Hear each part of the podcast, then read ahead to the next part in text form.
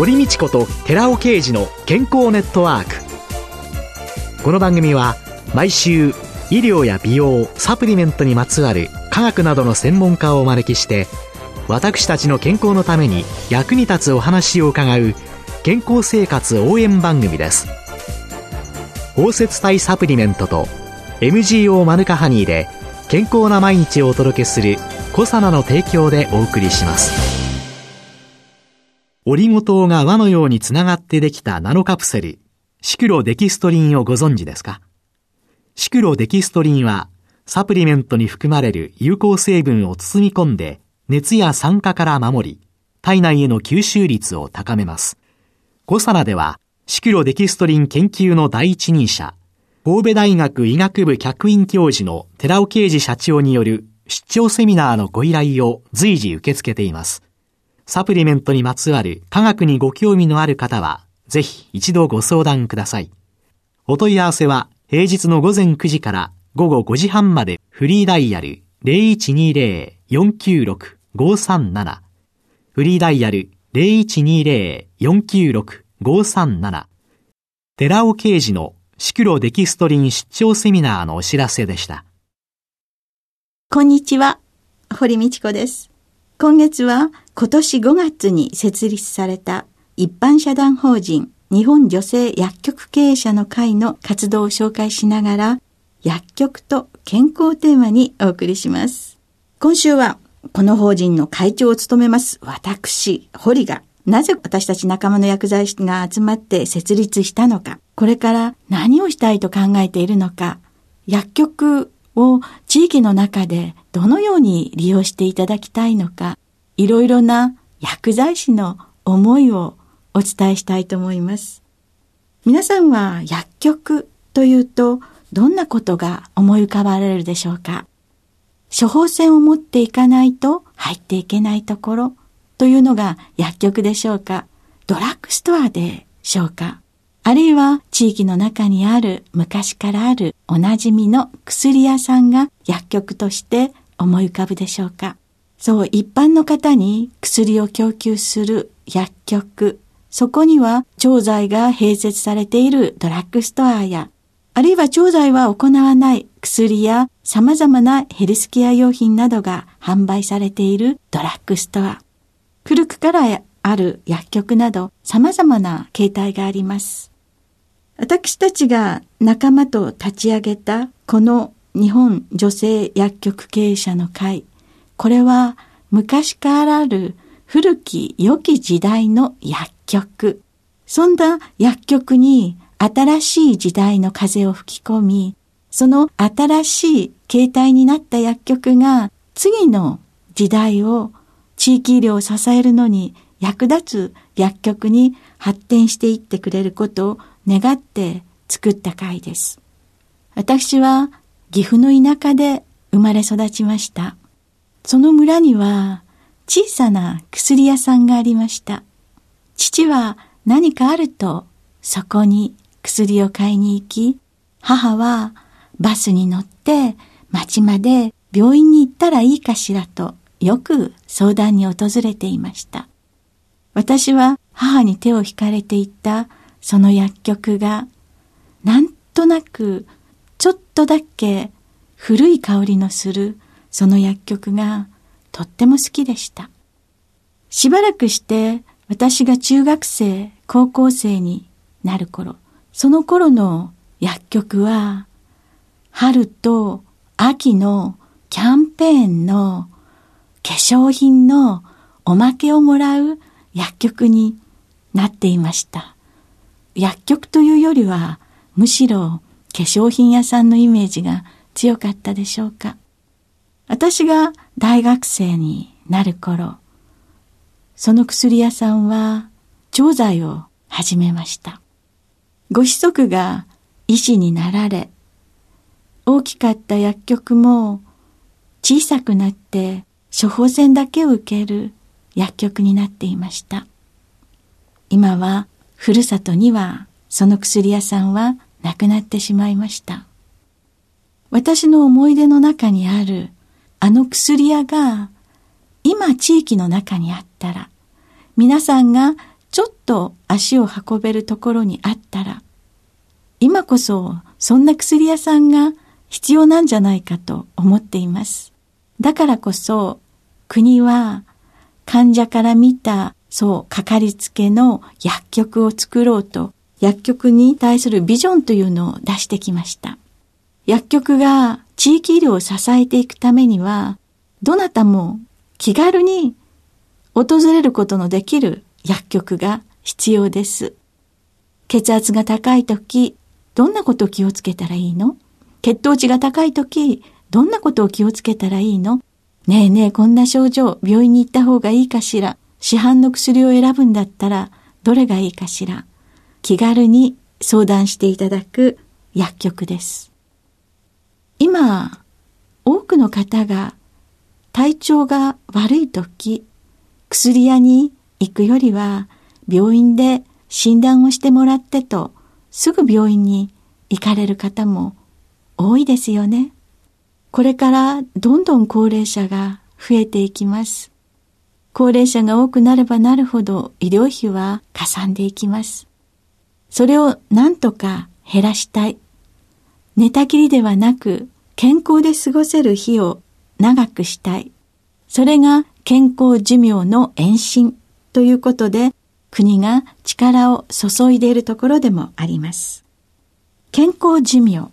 これは WHO が提唱しているもので、健康寿命は日常生活に制限のない期間ということになります。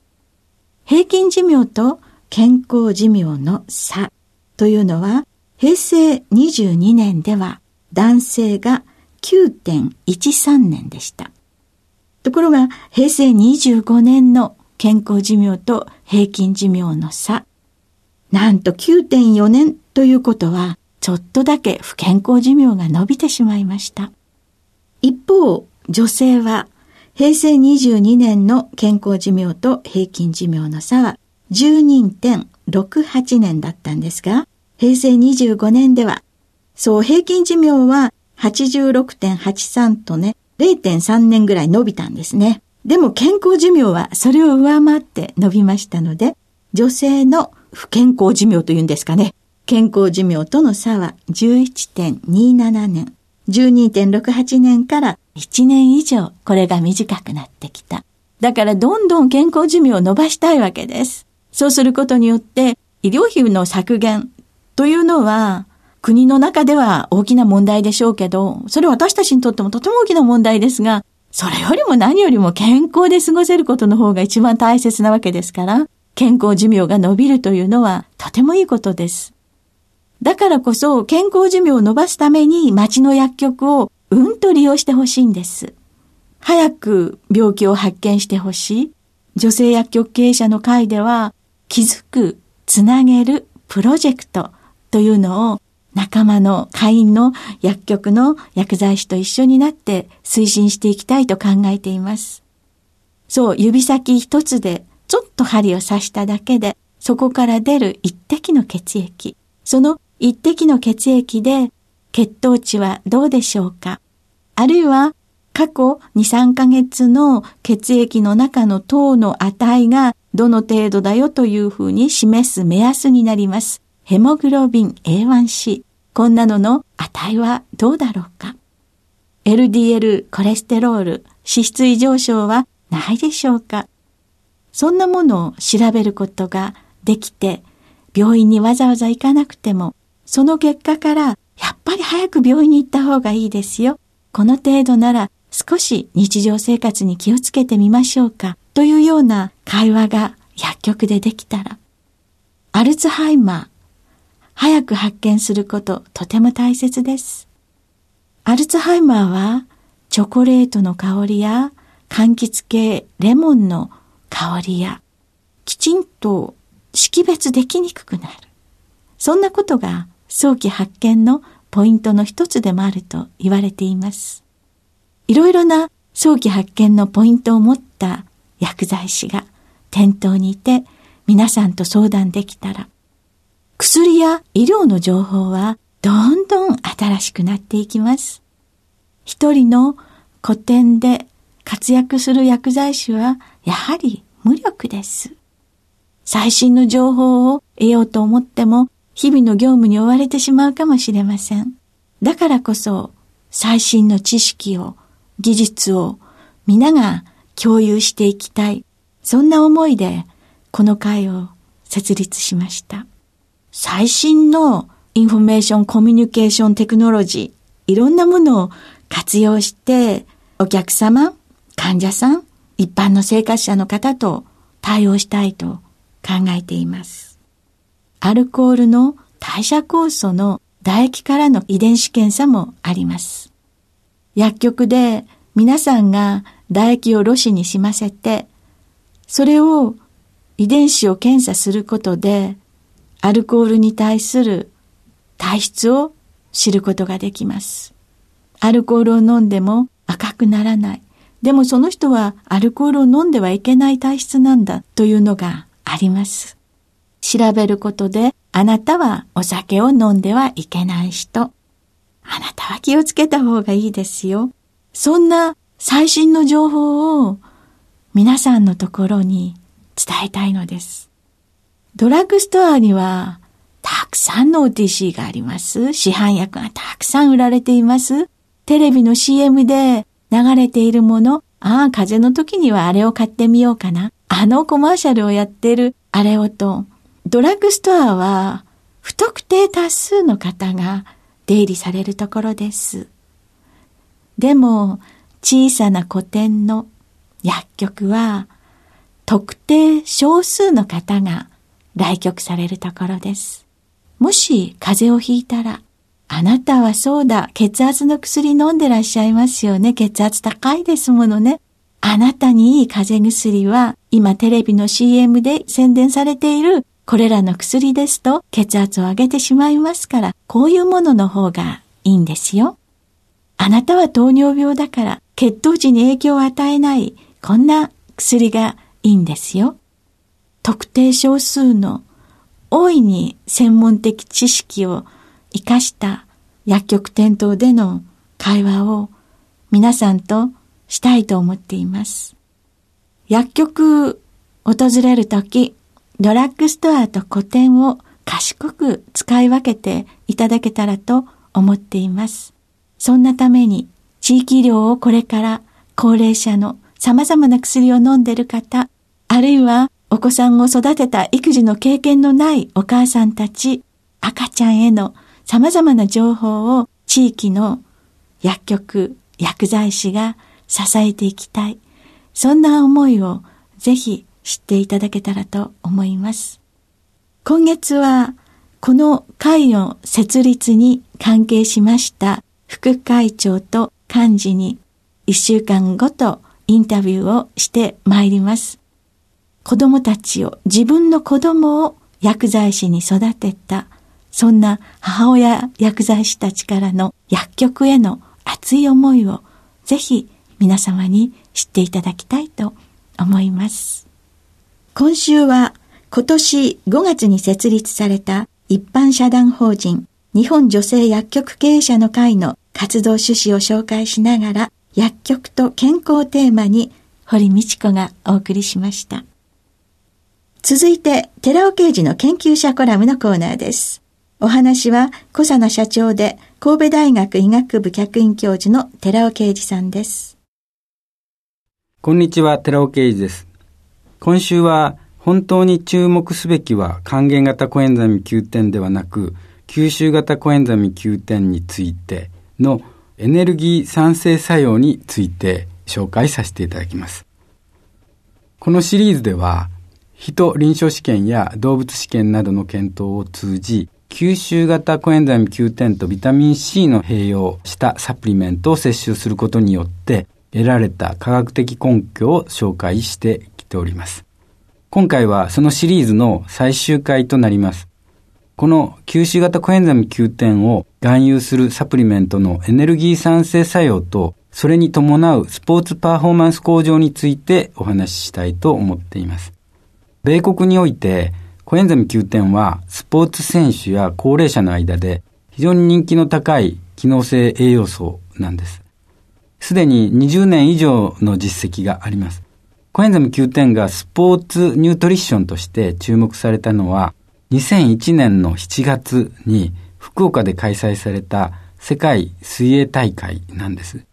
1500メーター自由形で世界記録を7秒10も短縮したグラント・ハケット選手が実はコエンザム9点を摂取していたんだということが話題になりました。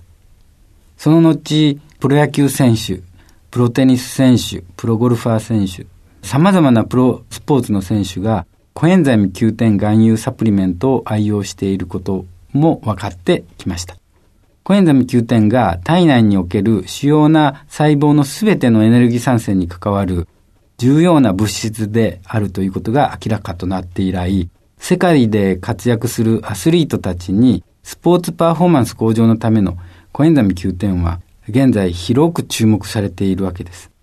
コエンザミ Q10 が細胞内の有酸素性エネルギー産生機構、電子伝達系って言うんですけども、つまりエネルギー産生の機構なんですけども、ATP、つまりエネルギーの通貨ですけども、ATP 産生に重要な役割を果たしていることは、すでによく知られていて、医薬用途で臨床的にも虚血性心疾患などに広く用いられているわけです。一方、コエンザミ Q10 はスポーツ選手にも大変有効です。コエンザミ Q10 を心肺機能の正常なスポーツ選手に投与し、最大運動負荷を与えた場合、心筋が一過性の低酸素状態で疲労困憊となっても顕著な心肺機能の改善効果が期待できるわけです。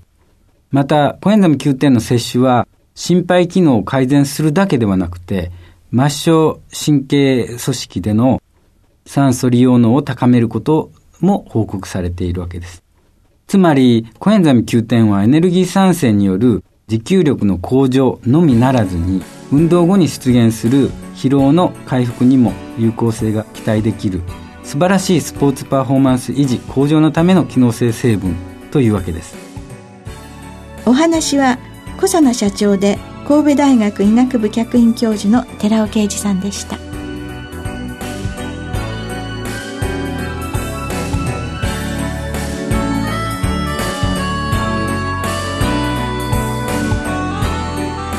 ここで小佐奈から番組お聞きの皆様へプレゼントのお知らせです。